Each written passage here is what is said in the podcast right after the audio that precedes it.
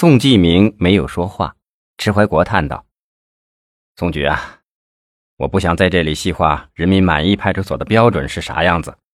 我说这些也不是针对你，咱们就事论事吧。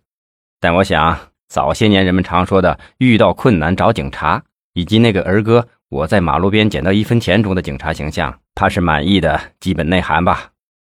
最近我常能看到、听到有关满意的心结，就是。”不要等群众有困难找上门来，而是要主动发现和及时解决群众的困难。如此满意与不满意，难道就仅是一字之差吗？要说这几个派出所的所作所为，用“怒不可遏”“愤慨万千”等词语表明群众的态度，我想都绝对不会过分。仅是不满意，是不是有点轻描淡写了呢？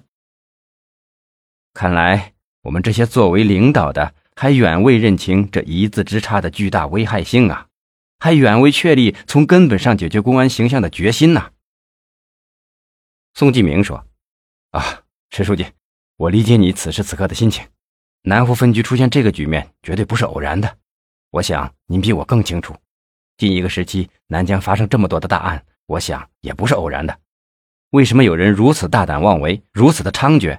最根本上是我们公安队伍内部有些人和他们沆瀣一气，有的还充当他们的保护伞。”我不敢肯定是不是我们内部的人参与了黑社会，但有一点我可以肯定的说，他们的确是腐败了。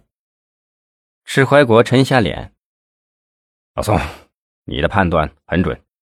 通过这段时间在南疆的调查和了解，我们工作组的同志更加的了解了你的为人和处事，同时也看清了有些人的面目。他们不仅腐败，其实还真的参与了黑社会，并且为他们充当保护伞呢。以前我也不明白他们怎么会堕落到如此的地步，现在我明白了。对，你说的对，是腐败啊！宋继明点点头。陈书记，我也有同感呐。这从某种意义上说，是腐败分子控制了黑社会组织。就像前不久公布的浙江温岭张卫这个案件就是这样。张卫的黑社会性质组织与该市的原市长周某和市委常委、公安局局长杨卫忠之间。是典型的第二种关系。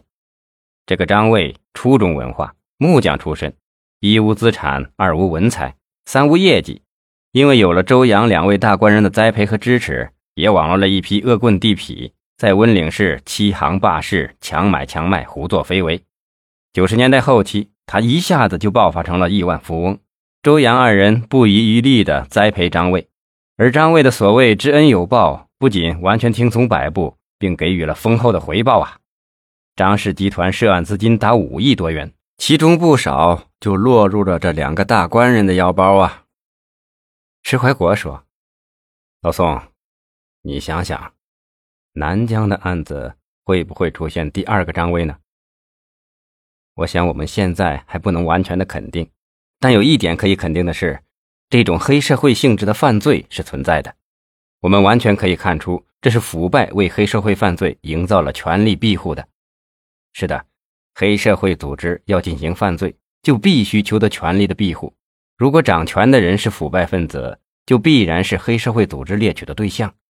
而腐败官员正如无孔不入的毒菌，很容易渗入黑社会组织之中，两者一拍即合，于是权钱交易、法权交易就结成了共同体呀。南疆有没有这样的组织？我想，随着案件逐步的明朗化，他们很快就会浮出水面的。迟怀国说到这儿，语气低沉了下来。不过，老宋，作为一名老公安，我在这里要提醒你的是，无论遇到什么样的困难和挫折，你要始终保持清醒的头脑啊！现在你处在困难和阻力重重的时期，听领导有些担心，怕你承受不住啊。我说这些呢，算是代表厅领导对你的嘱托吧。迟怀国的一番话让宋继明的心头不禁一热，他有些激动，一把握住了迟怀国的手。啊，请厅领导放心，也请迟书记放心，在任何的严峻挑战和考验面前，我都不会忘记党的宗旨，更不会在世界观、人生观和价值观的问题上发生偏移。